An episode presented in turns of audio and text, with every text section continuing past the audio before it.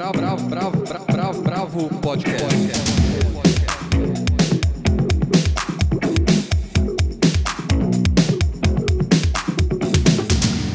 Olá, bem-vindos ao podcast da Bravo. Eu sou Guilherme Werneck. Nessa edição estão comigo Helena Bagnoli, Almir de Freitas, Paula Carvalho e Andrei Reina. Cada um da sua casa, como é de rigor nesses tempos pandêmicos. Hoje nós vamos falar do novo disco da Joana Queiroz, Tempo Sem Tempo, do projeto Autorias Negras na Literatura Contemporânea, do Sesc Pinheiros, do livro Sobre a Verdade, de George Orwell, da versão online da exposição do Mar Pardo é Papel, de Maxwell Alexandre, e das perspectivas do mundo da ópera e da música de concerto, numa conversa com o diretor artístico do Teatro Municipal do Rio, André Heller Lopes. Vamos começar pela música. Bravo, bravo, bravo, bravo. Tempo Sem Tempo, essa linda canção do Jorge Maltner com Zé Miguel Wisnik, dá título ao novo disco da Joana Queiroz. Para quem não conhece, Joana é um dos dois clarones do Quarta B, o outro é a Maria Beraldo, essa banda incrível que no fundo é formada por quatro grandes compositores. Nesse novo trabalho, Joana vem com os sopros, o clarinete e o clarone, ou clarinete baixo, além da voz e, por que não, da respiração. O disco é de uma sensibilidade ímpar, totalmente cheio de climas e surpresas nas partes instrumentais e muito inovador na leitura de três clássicos: Seu Olhar, do Gilberto Gil, a faixa título, e Joia, do Caetano Veloso. Uma canção que já é, no original, bastante inovadora e aqui tem uma versão que, a meu ver, a leva ainda mais longe.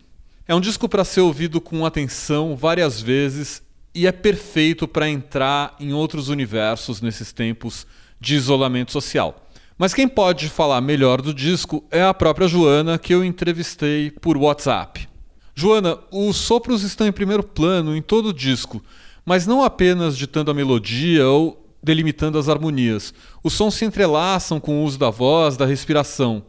E também uma ruptura com a linearidade e a previsibilidade da música, em muitos dos temas, dão a impressão para o ouvinte de um jogo com o aleatório, quase que um jogo cadiano. Como é que foi o seu processo de composição?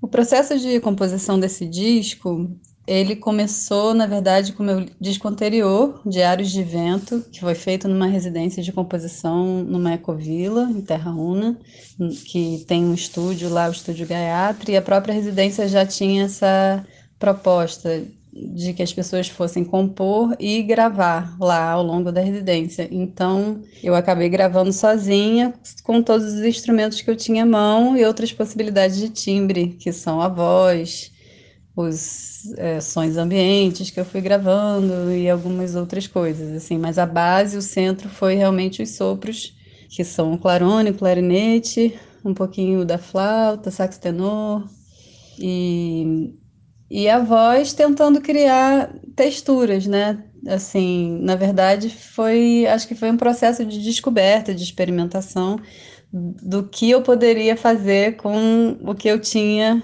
à mão. É, e eu gostei muito desse, desse processo e do resultado. Foi, foi mesmo uma descoberta, assim. E as pessoas também, assim, tive retornos muito legais desse disco e hum, deu vontade de seguir um pouco por esse caminho. Só que foi um disco que eu fiz sem me preocupar em, em tocar ele ao vivo, né, em apresentar. Eu fui fazendo bem lentamente, camada por camada, eu compunha as coisas, depois eu gravava.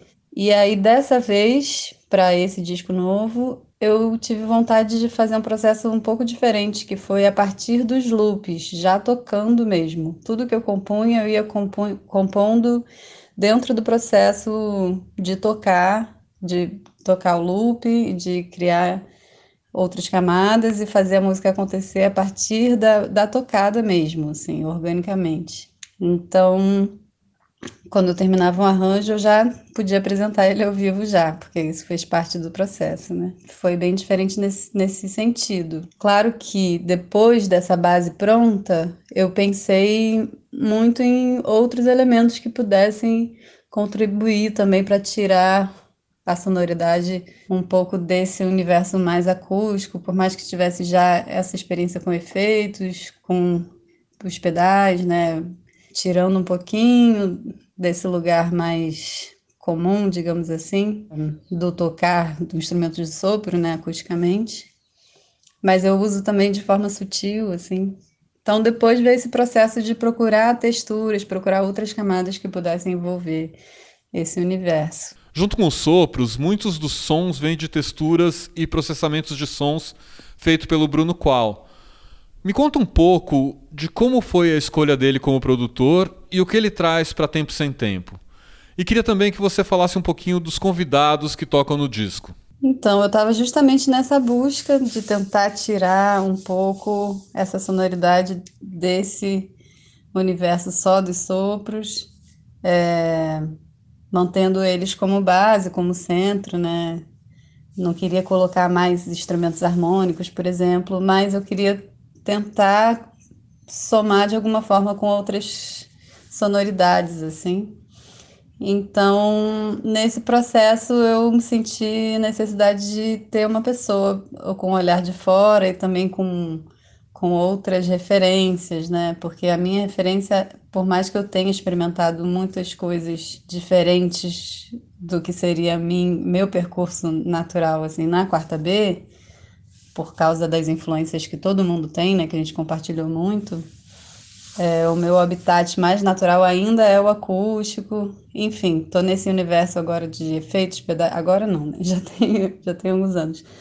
Mas dessa descoberta de processamentos, de efeitos e tal nos sopros, que é muito incrível. Na verdade, isso é uma pesquisa que começou até bem antes da quarta B, mas que na quarta B a gente pôde experimentar muito e, e colocar mesmo num contexto fechado, né? Assim, musicalmente falando e, apresentar ao vivo e tudo mais. Então foi foi um processo muito interessante que já me deu muitas é, ferramentas nesse sentido. Mas eu senti muito falta de poder ainda dar um passo a mais, além das coisas que estavam à minha disposição, assim. E aí pensei no Bruno, o Bruno Qual, que é meu irmão. Ele é meu irmão mesmo, irmão de pai e mãe. E ele foi uma figura muito importante também, assim, no meu desenvolvimento, porque ele trouxe para mim referências muito legais desde muito cedo. Então, ele que me apresentou Bjork há 20 anos atrás, Square Pusher, Afex Twin, coisas assim, que puxavam mais para esse eletrônico, para coisas que não estavam no meu dia a dia, assim. Então, foi uma pessoa que foi muito natural, assim, eu pensar nele e a gente nunca tinha co-produzido um disco antes, foi uma experiência super legal, uma super parceria que deu para mim, assim, deu muito certo. É, a gente já toca junto, já tem umas ideias, está fazendo um disco junto de duo, que ele traz mais essa coisa dos efeitos do processamento, mais improvisado, assim. E aí eu senti também essa necessidade de trazer um pouco mais de, de terra para esse ar todo, né? porque mesmo essas texturas dele, eu acho que já traz um pouco uma outra qualidade, mas ainda está nesse lugar mais etéreo. Então, eu achei que seria muito bom ter percussões em alguns momentos, né? Então foi aí que eu chamei a Maria, que já é minha parceiraça, assim, o Serginho Krakowski, que é um pandeirista incrível, que eu amo muito, mora em Nova York, é um irmão também. A gente conviveu muito no Rio de Janeiro, tocou muito junto. E o Domênico, que é também um artista incrível, que eu gosto muito, uma pessoa também linda.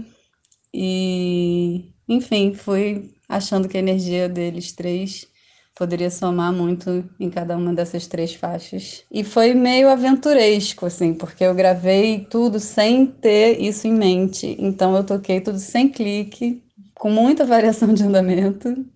E aí depois pensei, ah, vamos botar uma percussão aqui em cima. Então, ou uma bateria, né? E aí, enfim, a gente teve que fazer uma certa mágica, mas acho que funcionou, assim, criou uma coisa que é, é meio diferente, é, dialoga dentro dessa, de, desse mar, assim, né, de, dessas ondas, não é aquela coisa certinha, enfim, é, eu achei bem interessante o resultado nesse sentido, assim, também. Além das suas composições, você trouxe três clássicos para o disco: Seu Olhar do Gil, Joia do Caetano e Tempo Sem Tempo, parceria do Zé Miguel Wisnik com o Jorge Maltner. E de certa maneira, o tratamento que você dá a elas dialoga com seu trabalho no Quarta B. Como foi feita essa escolha? Eu sempre tive uma relação muito forte com a música instrumental, acho que foi é a coisa que mais me atraiu, assim, desde sempre. Mas eu sou também muito apaixonada por canção, é algo que faz parte do meu dia a dia, sempre, da minha relação com a música. Então eu tento sempre é, aproximar esses dois universos, trazer a, a linguagem da canção também para esse esse lugar da música instrumental, assim. Então essa experiência de me acompanhar foi foi um desejo mesmo de pesquisar isso, assim, de de poder cantar e ter o sopro, né, os clarinetes como base, uma coisa bem interessante que quando a gente toca instrumento melódico a gente não tem muito essa opção, né? Ou a gente canta ou a gente toca, mas com essa coisa do, do loop, né, surgiu essa essa possibilidade. E aí eu comecei a pesquisar, assim, bem aos poucos. Na verdade, as canções foram chegando, assim, tempo sem tempo. Eu ouvi uma vez o Wisnik num show no Rio e me apaixonei, assim, totalmente pela música. Não consegui deixar, assim, ela não saiu da minha cabeça por vários dias, semanas, meses. Então, eu, eu tive que fazer alguma coisa com ela, assim. E Joia foi, foi meio uma coincidência, eu estava brincando com ideias e aí ela surgiu, sem eu ter nem essa consciência. Foi a Lívia Nestrovski que, que comentou e falou: Ah, parece aquela música. E aí eu comecei a ouvir, comecei a, a criar uma relação com ela, que eu, enfim, ela já já estava na minha cabeça, mas eu fui trazendo ela para esse contexto e foi também uma paixão, porque é uma música incrível e eu achei que tinha super a ver. E essas canções que elas, especialmente essa, né, o Joia, que tem já essa essa coisa cíclica, é, é muito mais natural, né, de você adaptar para esse processo das camadas, dos loops e tal. E diferente das canções que eu normalmente faço, não tenho tantas canções, tenho algumas, mas elas são muito lineares, não tem estruturas que se repetem assim, então é difícil transpor para esse universo. Talvez eu em algum momento tente compor especificamente para isso, assim como eu fiz as músicas instrumentais, né? Mas será um, um novo passo. E o seu olhar também foi uma música que apareceu completamente por acaso. Eu não conhecia, eu abri um songbook do Gil um dia estudando, sem nem não estava procurando nem nada, estava só tocando. E achei linda, da partitura mesmo. Por isso que ela ficou tão diferente. Bom, acho que ficaria de todo jeito, mas eu não tinha ouvido o original, não ouvi. Só fui ouvir depois que eu fui no show, porque por acaso ela tá no repertório desse show, o último show dele, né? Ok, ok, ok. E aí foi aquela surpresa, assim. Ah. e aí tem a música da Mariá também, o Dois Litorais, né? A outra canção. Que foi isso, uma música que eu, que eu gostei muito, me apaixonei por ela e achei que ela tinha tudo a ver com esse universo também.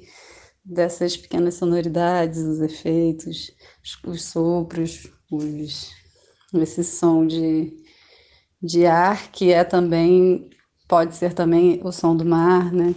E eu acho que essas quatro canções dialogam muito com entre si e com esse universo que eu busquei assim alinhavar nesse disco que acabou se chamando Tempo Sem Tempo. Beira de mar, beira de mar é na América do Sul. Um selvagem levanta o braço abre a mão e tira um caju num momento de grande amor, de grande amor. Bravo, bravo, bravo, bravo. Bom, agora vamos para a literatura. Paula Carvalho conversou com a Cidinha Silva para contar um pouco do projeto Autorias Negras na Literatura Contemporânea.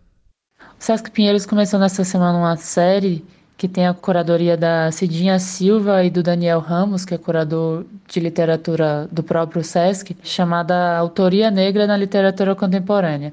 Nessa semana, o papo foi com a Cidinha Silva e as escritoras Ana Maria Gonçalves e Fernanda Miranda. A Ana Maria é uma autora fundamental, né, autora do Um Defeito de Cor, E a Fernanda Miranda tem uma pesquisa que foi lançada no ano passado, importantíssima. Foi publicada como Corpo de Romances de Autoras Negras e lançada recentemente pela editora Malê como Silêncios Prescritos, Estudos de Romances de Autoras Negras Brasileiras. Ela mostra né, que, que tem muitas poucas autoras negras brasileiras de 1859 até 2006 e isso explode depois da publicação da, da Ana Maria Gonçalves. A gente fez umas perguntas para Cidinha.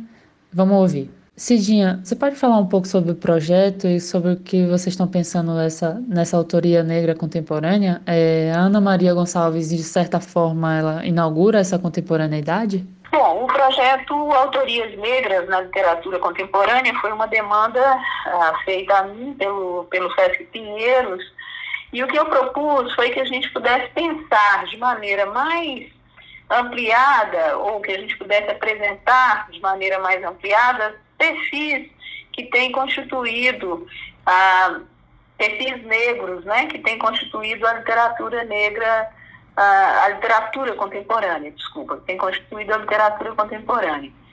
E nesses ah, perfis, a gente está privilegiando as autoras, mulheres, né, e homens trans negros. A gente quer dar uma cara diferente para essa é, para essa abordagem da autoria negra, não é diferente do que convencionalmente tem sido feito aí.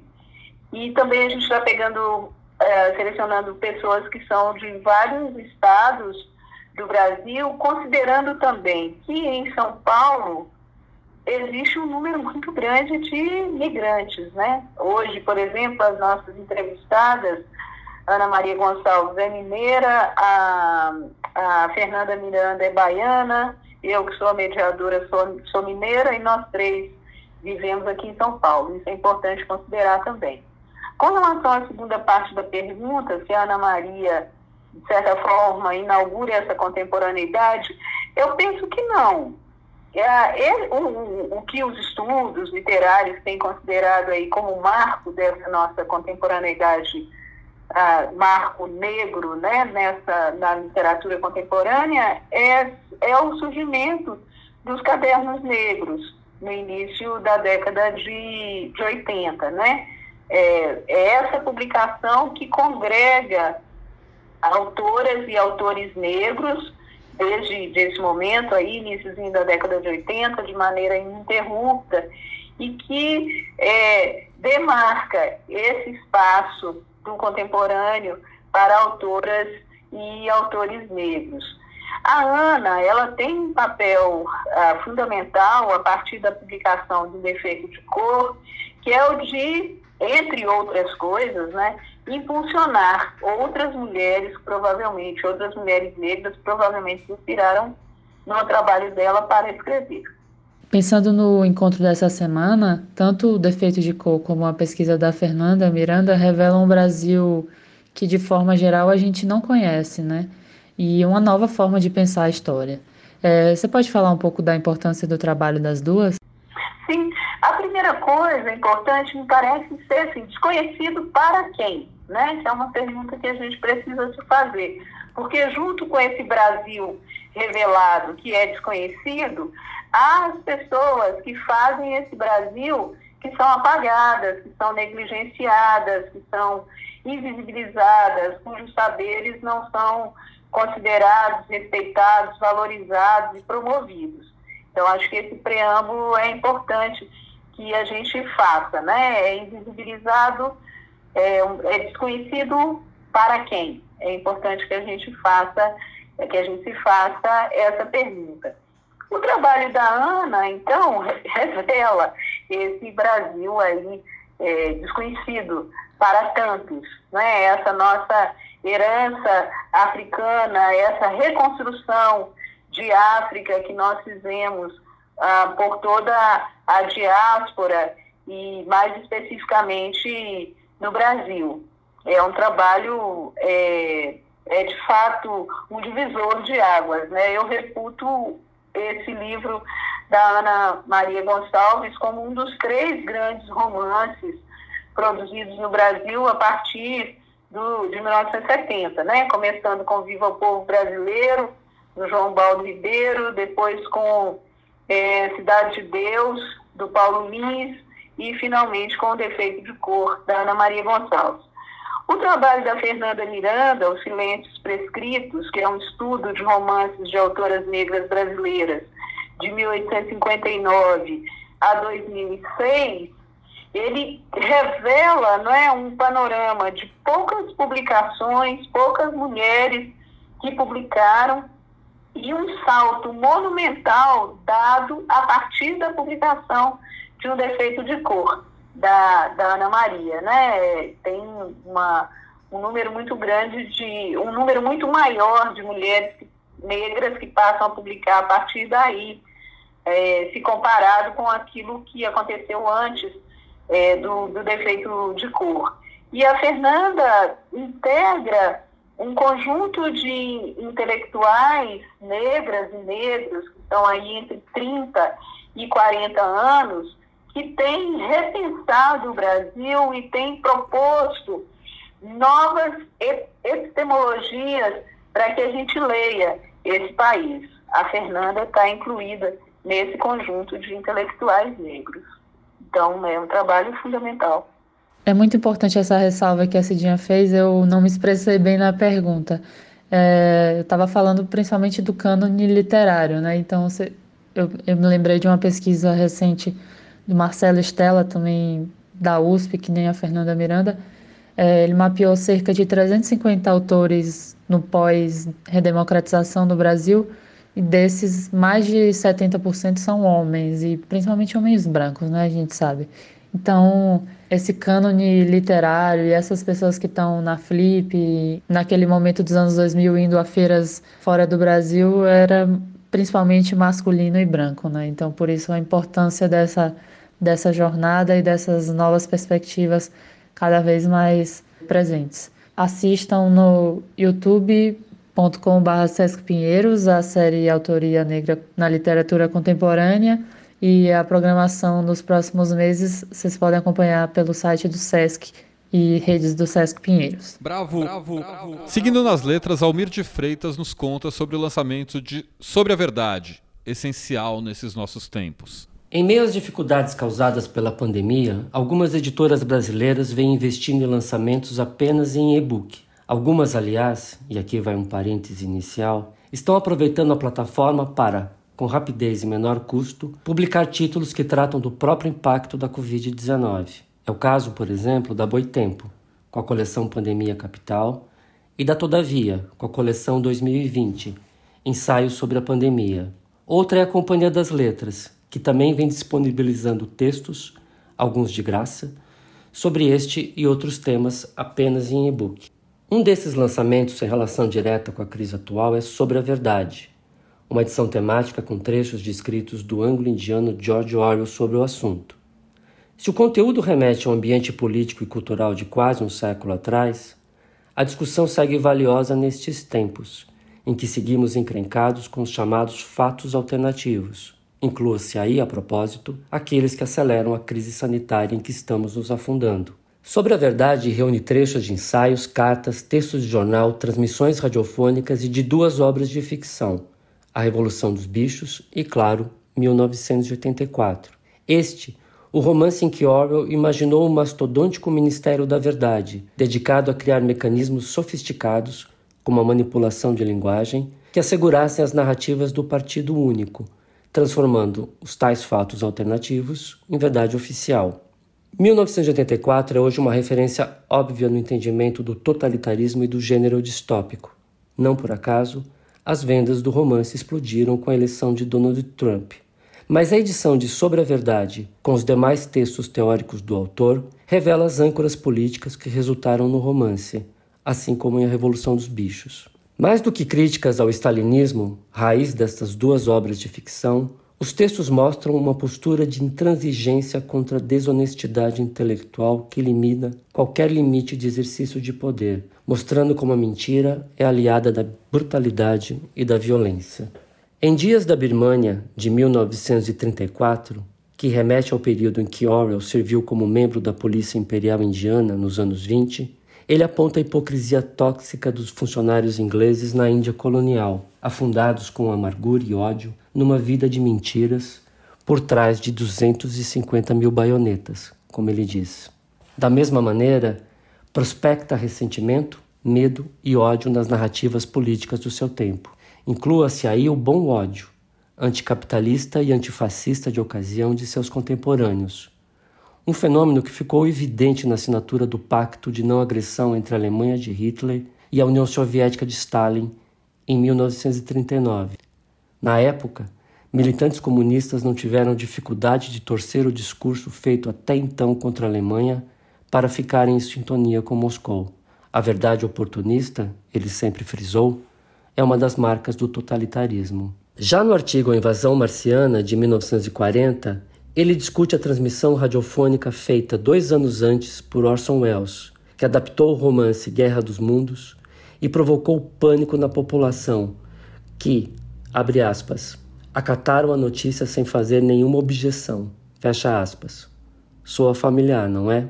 No artigo, Orwell menciona ainda uma pesquisa em que boa parte dos crédulos numa invasão marciana enfrentavam problemas financeiros ou eram infelizes no âmbito privado encerra assim o texto. Abre aspas. É um estado de espírito que levou nações inteiras a se lançar nos braços de um redentor. Fecha aspas. Estava falando certamente de Hitler, Stalin, Franco talvez. Hoje, não faltariam outros nomes para esses personagens. Ao longo do livro, fala ainda da facilidade que atacar a democracia, do perigo do nacionalismo quando confundido com patriotismo das invenções da imprensa sobre a Guerra Civil Espanhola, na qual Orwell lutou contra os franquistas. Também está lá a fronteira entre arte e propaganda política, esta a mãe das atuais fake news. Na base de 1984 está, em grande parte, a honestidade intelectual convertida em atitude política não ortodoxa. Por conta disso, Orwell hoje certamente seria taxado de isentão, ou mesmo de reacionário para alguns. Uma qualificação que, como ele sempre demonstrou nos seus textos, é mais de uma série de verdades de ocasião que representam a sua e a nossa era.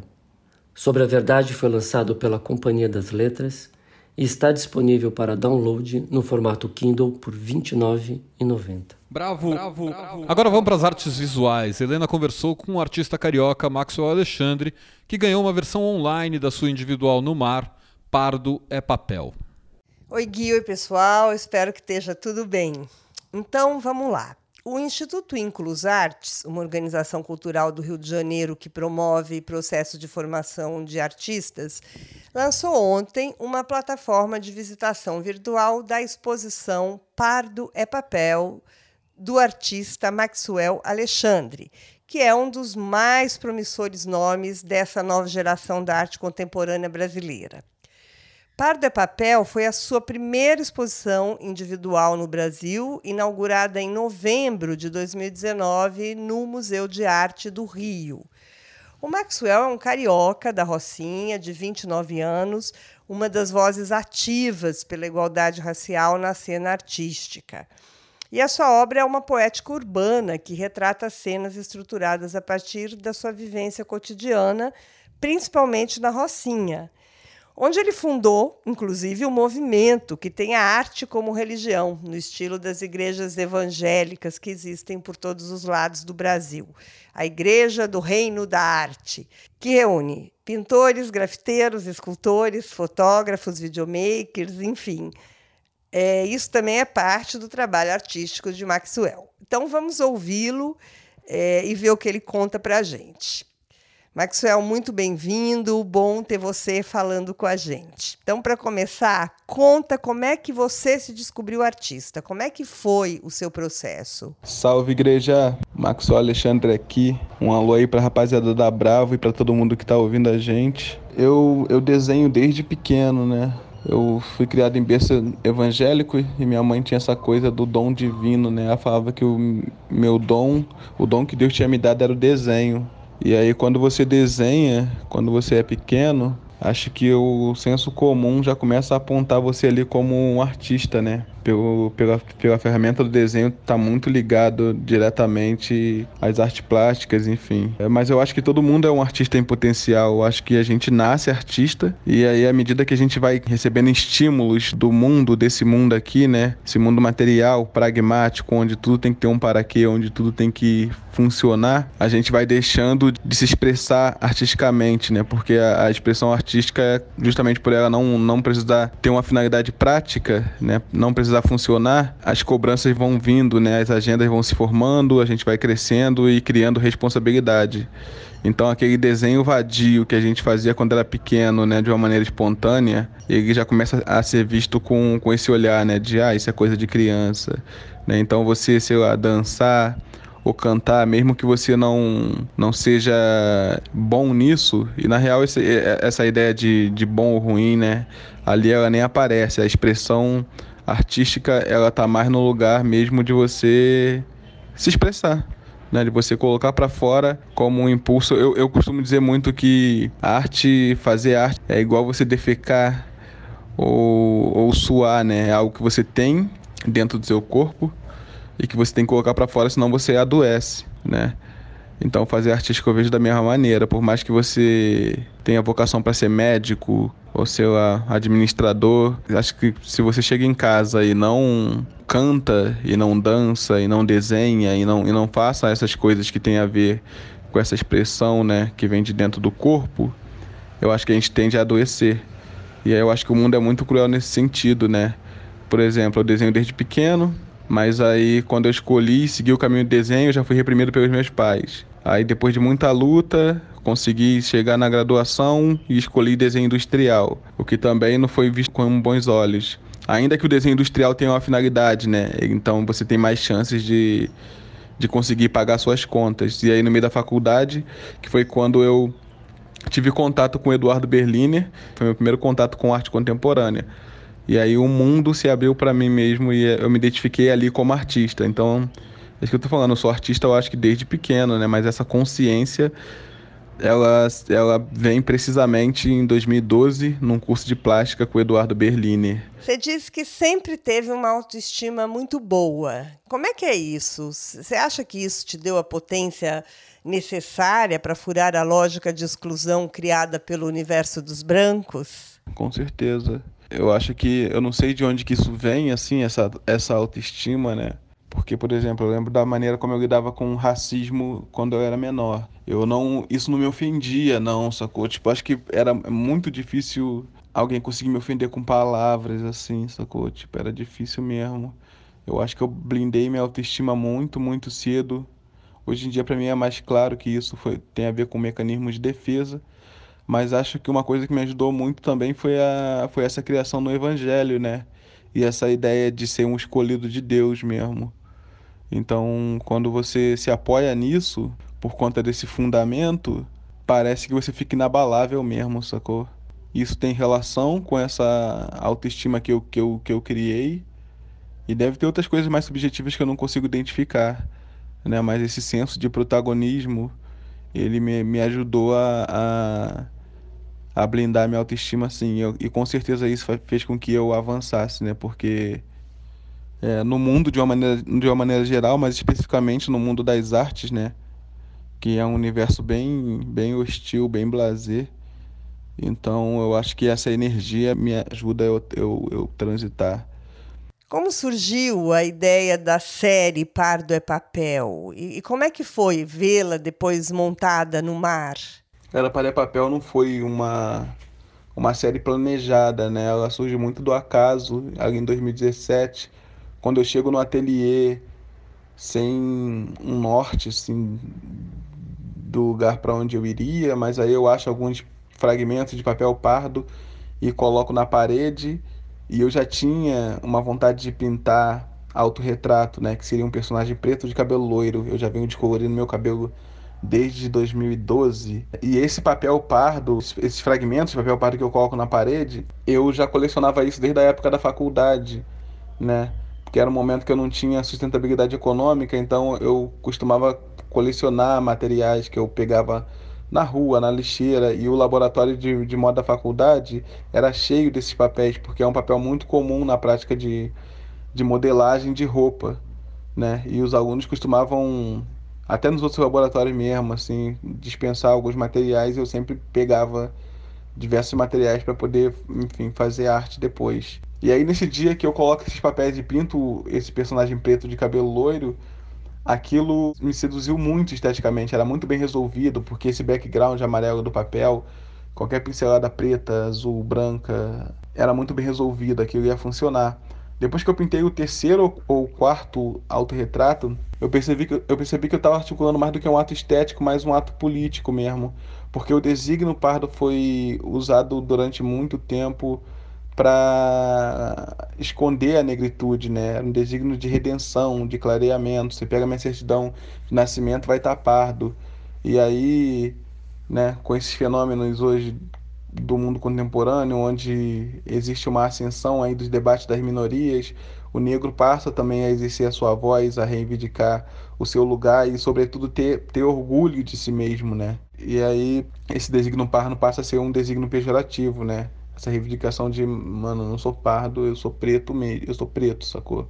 É, a série nasce desse momento ali, dessa combinação e de todas essas coisas que estavam sendo articuladas. Esse momento também marca essa transição, né? Que antes eu vinha fazendo pintura abstrata, eu venho da pintura abstrata. E aí, com Pare Papel, é onde meu trabalho vai para pintura figurativa, né? E nasce junto com Reprovados também, que é uma outra série que talvez seja até um contraponto mas são as séries que, que me colocam nesse lugar da, da figuração mesmo. É, em 2018, foi a primeira vez que eu suspendi as 12 primeiras pinturas de, de de papel, né, em grande formato, né, é, ali no Complexo Esportivo, que foi meu primeiro ateliê, mas essas pinturas foram mostradas em março de 2018 num contexto de religião e fé. Eu faço parte da Igreja do Reino da Arte, também conhecida como a Noiva, e a gente costuma fazer vários rituais. Um desses rituais é o dízimo, onde o artista oferece 10% de sua obra no altar, né, esse 10% simbólico. Ali era meu segundo dízimo, então a gente chegou ali no complexo por volta das 8 da manhã e a ideia era suspender as pinturas até, enfim, e a gente demorou muito, a gente ficou o dia todo tentando suspender as pinturas. As pinturas ficaram suspensas durante uma hora e poucas pessoas foram, assim. Então, a primeira vez que eu mostrei Padre Papel foi nesse contexto, mas não foi um contexto institucional, mas eu sabia que essas pinturas monumentais, né, aquele culto que a gente estava fazendo ali, serviu para mostrar o tamanho mesmo dessa exposição né? Esse aspecto monumental das pinturas, ela tinha muito um caráter de exposição de museu mesmo, nem de galeria, mas de museu, porque a arquitetura do museu ela é mais faraônica nesse sentido, né, de comportar uma amostra com essas características. E aí eu já comecei a vislumbrar e a sonhar e colocar intenção nesse sentido, é, mas eu ainda também estava vindo de um lugar, enfim, eu era um jovem, ainda sou, né, mas eu estava começando, né, e eu sabia que seria muito difícil como um jovem artista conseguir uma individual no, no, no, museu, né? Isso não é uma coisa comum. Mas aí eu recebi um convite de um curador francês que viu um desses painéis na SP Art, um dos painéis de de papel da obra Um Cigarro e a Vida pela Janela, que está na, que tá na, tá na Pinacoteca agora esse trabalho. E foi de, foi de cara, assim, ele viu o trabalho, se apaixonou e me convidou para fazer a amostra no Marc Lyon da França. E com essa amostra, né, pelo sucesso que a amostra teve, a gente conseguiu ter um material agora mais consistente para poder vender essa amostra como uma exposição itinerante, que era o meu sonho mesmo, que era fazer essa amostra de papel papel girar nos museus, né, brasileiro e internacionais também. Então, depois de Lyon, isso veio pro, pro mar. E para mim foi a maior satisfação mesmo poder mostrar isso para mais pessoas e institucionalmente mesmo na minha cidade, né? Já que no dízimo foi ali dentro do contexto da igreja durante, sei lá, apenas algumas horas mesmo. Então para mim foi, foi bastante satisfatório que Par da Papel passou aqui pela minha cidade. É que o mar ele fica ali naquela zona de porto, né? E estrategicamente eu acho que foi o melhor museu mesmo, assim, a melhor instituição que coincidiu de ter essa amostra. Porque tem um público muito diversificado ali, né? O MAR tem um programa com as comunidades, com a vizinhança. Então chegava ali terça-feira onde era o, um dia gratuito e o museu estava cheio de, de pessoas que vêm da periferia mesmo, né? De pessoas pretas mesmo. A própria abertura da exposição, onde eu tive a oportunidade de mostrar pela primeira vez a performance de Par de, Par de Papel, né? Num palco com o Bacchus do Blues e o BK performando suas músicas, né? Com a pintura de fundo, fazendo esse combo. E aí o museu tava cheio, cheio mesmo. E essa era uma preocupação minha, assim, de estar de tá no circuito e nas vernissagens ter só uma audiência branca mesmo, né? E as pessoas, como de costume, né? É o que acontece. As pessoas pretas estão sempre servindo limpando. E no Mali, não. Eu senti que, que aconteceu mesmo uma ocupação mesmo, assim. E eu sentia muito pertencimento mesmo da comunidade preta, entrando no mar para ver a exposição e se identificando, e a partir disso poder ver esse caminho, né? Também como uma opção. Então foi, foi muito estratégico também apresentar a performance de Parda Papel na abertura, porque eu, eu precisava colocar essas pessoas ali dentro, né? precisava fazer esse convite. E depois a gente fez também a ação da descoloração global, também que foi uma outra ação pensando pensando nisso, né? Nesse lugar de ocupação, nesse lugar de, de pertencimento. Então a gente também teve uma fila em L, né? Do lado de fora das pessoas querendo descolorir o cabelo ali, foi foi bem maneiro. Acho que esses esses foram, foram uma das coisas bem marcantes assim, da exposição e característica do mar mesmo, né? Dessa, dessa passagem de Par da Papel pelo mar. Me fala um pouco sobre a residência em Londres e a exposição em Lyon. Como é que foi isso? Você sentiu que a Europa é diferente do Brasil no acolhimento de um artista jovem e negro ou as questões de fundo ainda são iguais? A minha residência em Londres, na Delfina Foundation, foi marcou também essa minha primeira viagem internacional. Foi a primeira vez que eu saí do, do Brasil.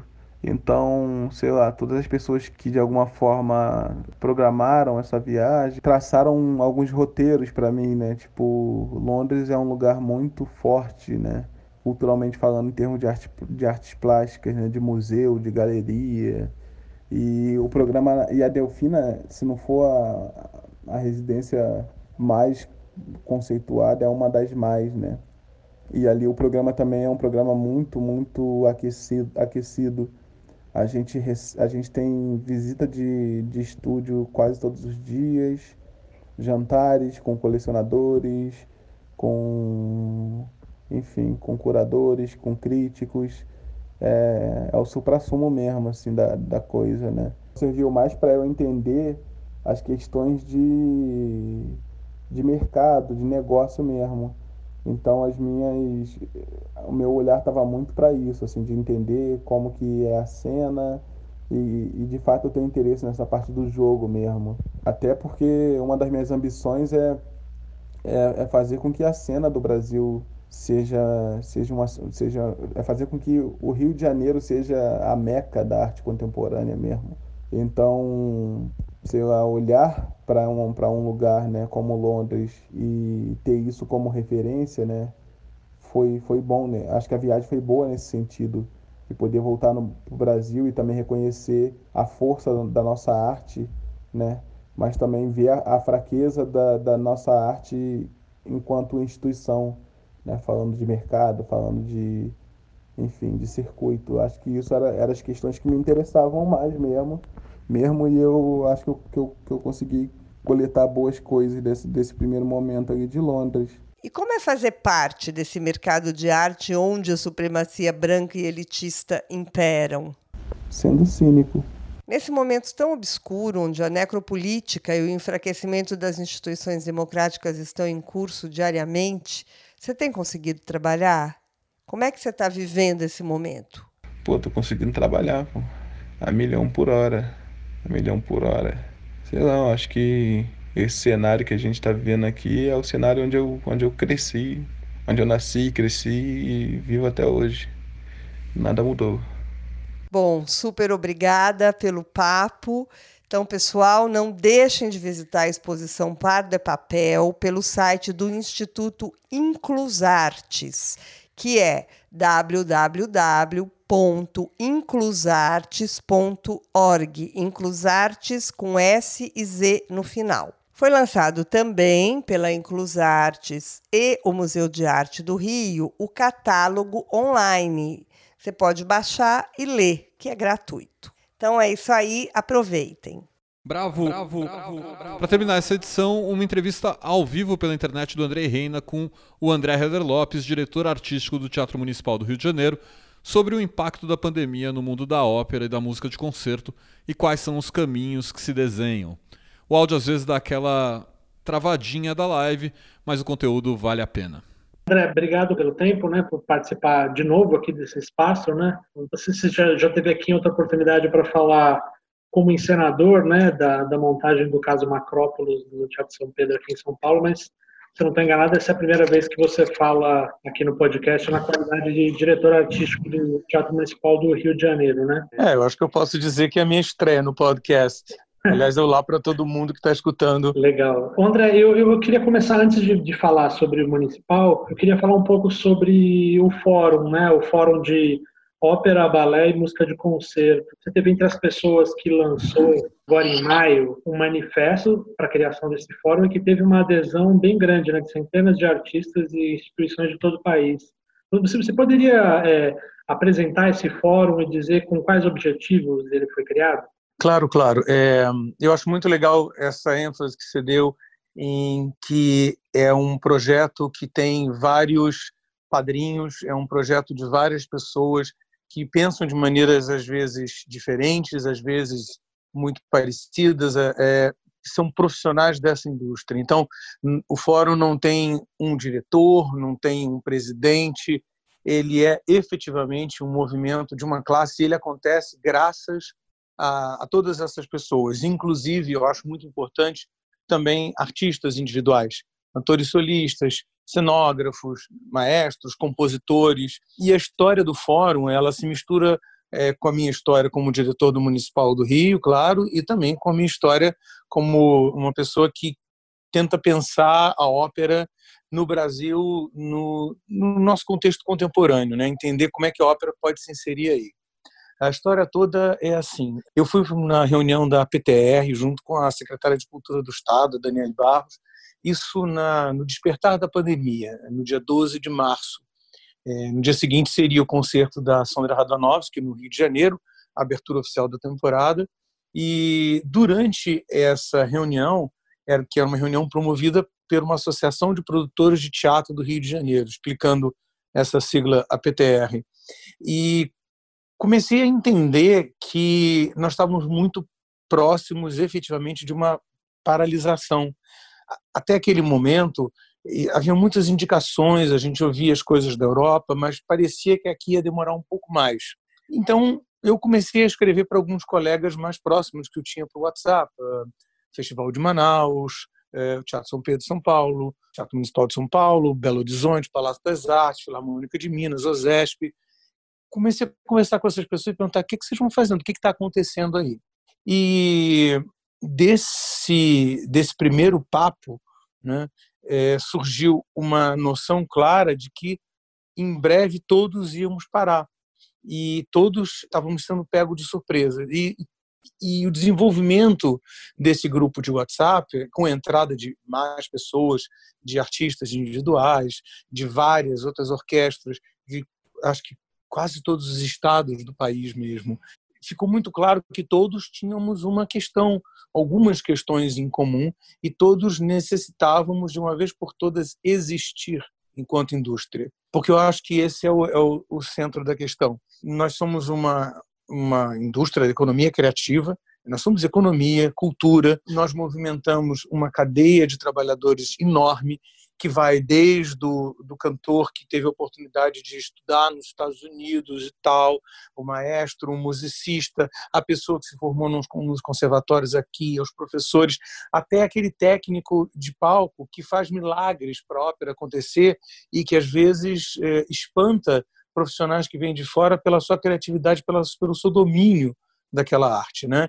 E além de tudo hotéis, é, que fatalmente nós usamos tanto para um público que vem assistir quanto para os artistas, é, restaurantes, tudo uma cadeia é, de econômica mesmo.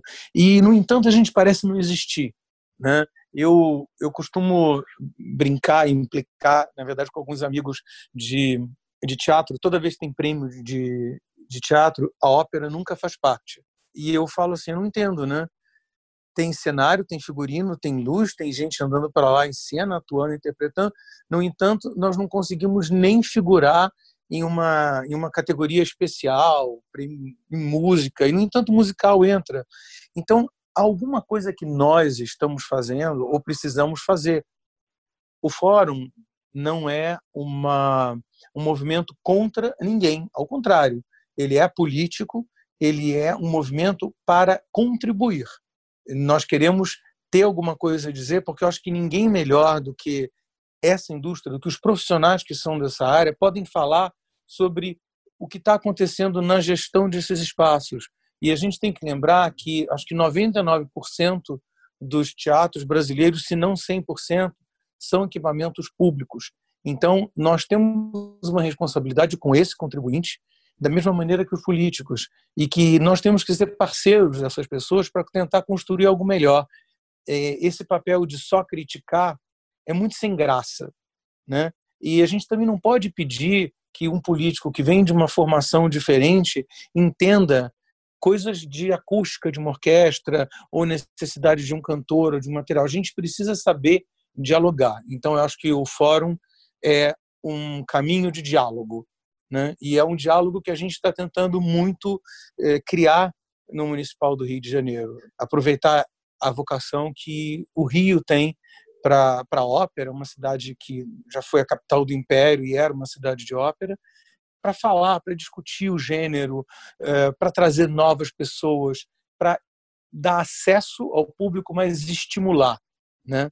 É um pouco isso, assim, resumidamente, não tão resumido, né? Eu acompanhei na, na terça-noite o debate do Festival de Música em Casa, né? Do que, que você participou junto com representantes de outras instituições, né?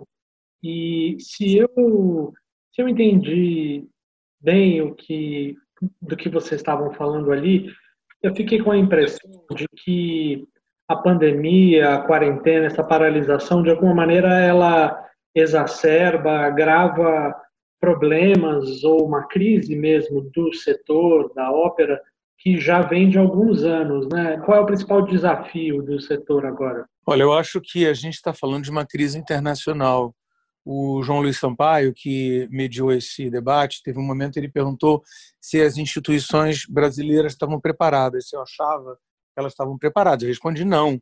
E eu até gostaria de ter completado que não só as instituições brasileiras, como as instituições internacionais. Você vê o Metropolitan de Nova York, que é um palco, um teatro, uma casa, um centro de artes inquestionável, incontornável na vida de um país, ele parou e ele só vai reabrir em 31 de dezembro. A Ópera de Paris também. Madrid fez é, esses dias uma tentativa incrível e parece que super bem sucedida de montar uma traviata é, em uma espécie de semi-stage, né, um concerto cênico, para é, propor uma volta à normalidade. Então, assim, os desafios é, são muitos, já existiam. Infelizmente ou felizmente, nós aqui lidamos muito com criatividade, né, pela falta, às vezes, de algumas, algumas coisas que para outros países são básicas, nós aqui temos que ter muitas soluções criativas. Isso vai ser uma parte boa, mas a falta de, uma, de instituições mais sólidas e, enfim, da existência dessa indústria ou do reconhecimento desta indústria vai fazer uma, uma certa diferença. Especificamente, eu acho que, é, por exemplo, é, quando o que, o que dependia de fundos públicos, como em qualquer outro setor, as forças e os, os recursos vão estar sendo direcionados para a saúde, como tem que ser. É, isso, estamos no meio de uma pandemia, de uma, uma questão onde a vida é, é o bem mais precioso. Né? E como a economia vai sofrer por conta disso, nós também vamos sofrer. É, alguns têm acordos e contratos já firmados com grandes empresas com relação ao patrocínio e que por um tempo vão conseguir respirar, mas depois, obviamente, vão sofrer porque o lucro dessas empresas vai baixar. É uma pena que a gente ainda não tenha conseguido desenvolver no país os fundos patrimoniais, os endowments, né? A lei já existe, mas é uma coisa muito recente. Então, nós não vamos poder nos servir disso que seria uma rede de proteção. Além de tudo, o fato de que nós ainda planejamos muito tarde. Se você pensar que é, Londres trabalha com cinco anos de antecedência, a maioria das casas europeias, né? E a gente trabalha às vezes com seis meses de antecedência. E algumas vezes você vai explicar para um, um, novo governante que que assumiu o, o poder e, e você está naquele teatro, você vai explicar um projeto que existia e e tem que começar tudo do zero, tem que se apresentar novamente e tem que pedir o orçamento, ou então você tem que defender coisas muito muito básicas. Se você pensar que nós enfrentamos essa realidade, a coisa se torna um pouco um pouco mais séria.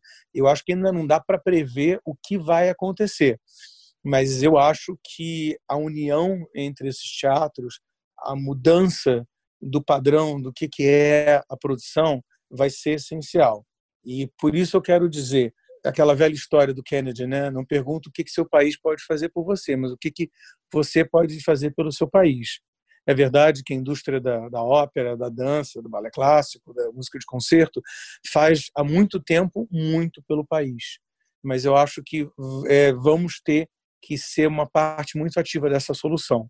Ou seja, se nós queremos que a ópera permaneça na, na indústria, no imaginário brasileiro, nós vamos ter que ajudar os teatros maiores, ajudar os teatros menores, é, vamos ter que pensar as nossas programações não em função do que eu, André, gostaria de ver no palco do Rio ou gostaria de encenar, qual é aquele título exótico, não, mas em função de um do que que a gente pode fazer com uma orquestra que talvez tenha menos instrumentos de sopro, né, que são é uma das questões agora por causa da segurança, é, o que, que repertório eu posso desenvolver com o balé que é, exponha menos os bailarinos ao contato, que é um grande desafio, e por aí vai. Como é que a gente vai poder trocar essas produções?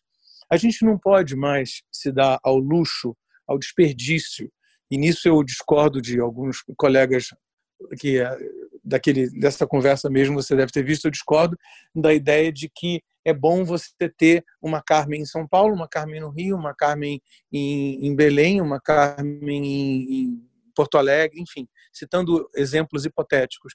Não é mais possível isso.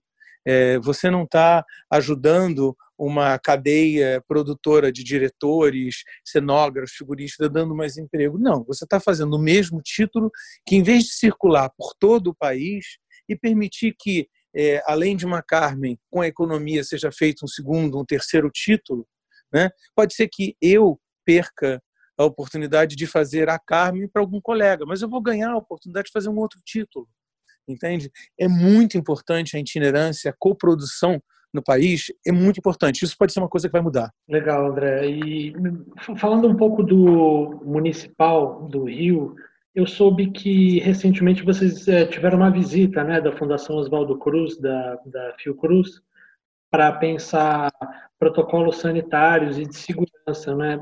Já é possível é, imaginar uma reabertura do teatro e, se sim, sob quais condições ela teria que se dar? Bom, a história toda tem muito a ver com o fórum. Quando o, o fórum foi criado, estabeleceu-se três grupos de trabalho. Um deles era um grupo especificamente de protocolos que tentava começar a entender o que era necessário, possível para as apresentações. Foi elaborado um documento e eu lendo esse documento e eu me toquei de uma coisa: o documento era muito bom, mas ele não atendia às especificidades de um equipamento como o Teatro Municipal.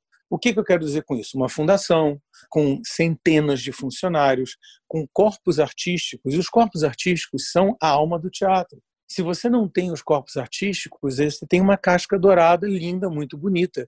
Mas quem defende, quem mantém o teatro, quem garante que o teatro vai continuar existindo daqui a 40 anos, são os corpos artísticos. É a casa deles, é, é a coisa mais importante. Então, esse protocolo não cobria a parte anterior ao abrir a cortina e não cobria um espaço que tem que receber ensaios. Como é que você vai botar o balé ensaiando no oitavo andar, a orquestra no sexto e o coro no décimo? Todos chegando no mesmo horário, todos usando os quatro elevadores, entende? Isso é uma série de coisas que tinham que começar a ser pensadas. Aí o que, que eu fiz? Junto com alguns colegas do, do Teatro Municipal, diretor operacional, chefe da, engenharia, e mais, claro, o regente do balé, o maestro da orquestra, o Airo, o Hélio Bejani, é, o, o Jesus, que é o mestre do coro, nós começamos a, a traçar um protocolo. Eu fui olhar protocolos de vários teatros da Europa, que eu tenho colegas trabalhando lá e que muito gentilmente me mandaram. Revisei meu lado acadêmico, né? Eu sou professor da FJ há 25 anos, algum mal tinha que ter nisso, uma cicatriz. Então eu fiz uma, um, um trabalho que hoje em dia está com 80 páginas, tá? E eu alinhavei todas as possibilidades que eram levantadas por esses teatros, tá? Esses colegas todos que eu falei, eles começaram a contribuir né? Então, é, muitas coisas específicas do balé clássico vieram à tona, da orquestra, do coro e especificidades do nosso teatro. Né? Nós temos dois prédios, então ficou claro que um grupo pode ensaiar no prédio que a gente chama de anexo e os outros dois vão ter que ensaiar na sala principal, é, questões do ar-condicionado que tem que ser limpo. Obviamente é um prédio, um teatro monumento, um prédio histórico que tem 111 anos, agora 14 de julho. Então, esse protocolo começou a ser elaborado e é, eu mandei para a secretária de Cultura, que é a Daniela Barros, e, ao mesmo tempo, eu liguei para a Fiocruz. Por acaso, a Cruz aqui no Rio de Janeiro acabou de completar 120 anos. E nós estávamos numa conversa para que na estreia da ópera Irma, uma das restas fosse uma espécie de celebração da Fiocruz, uma data especial de gala. Obviamente isso não pôde acontecer. Mas é, isso é que é o legal do, do, do teatro, né? de você ser uma, uma, uma instituição tão querida no Rio de Janeiro e tão forte no imaginário, talvez de todo o Brasil, que ela te abre muitas portas. E eu liguei para Fiocruz e eles foram super generosos. Eu enviei esse protocolo e aí eles começaram a ler o protocolo e pediram uma visita no teatro. E lá fomos nós, semana passada, fui eu, o presidente das associações, do coro, o regente do balé, a chefe da engenharia, mais dois funcionários do administrativo, para justamente passear com as pessoas por todo o teatro então tem coisas que a gente vai descobrindo. Ah, não, luva não precisa, ó, bebedouros tem que tirar todos esses daqui.